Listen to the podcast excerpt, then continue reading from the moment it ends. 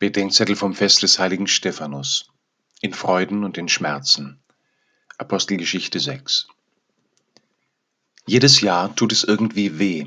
Gestern die Geburt Jesu, heute der Tod des Stephanus. Gestern stille Nacht, heilige Nacht, heute mir nachspricht Christus unser Held.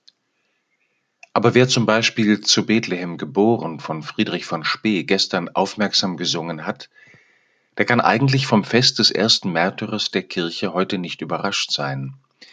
Wem ernst damit ist, dass er diesem Kind gehören und es lieben will in Freuden und in Schmerzen je länger, mehr und mehr, wer sich schließlich fest an den bindet, der in sein Fleisch und Blut gekommen ist, der muss damit rechnen, dass es ihm geht wie diesem Kind. Stephanus hat sich an Christus gebunden, so fest, dass die Zeugen in seinem Sterben das Sterben Christi wiedererlebten.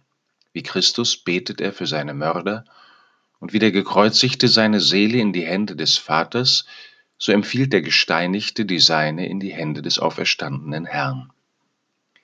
Gestern hat Gott in Jesus unsere Lebensgestalt angenommen, heute nimmt Stephanus die Lebensgestalt Jesu an. Wir könnten es bei Weihnachten belassen, Gott ist in einem Kind zu uns gekommen.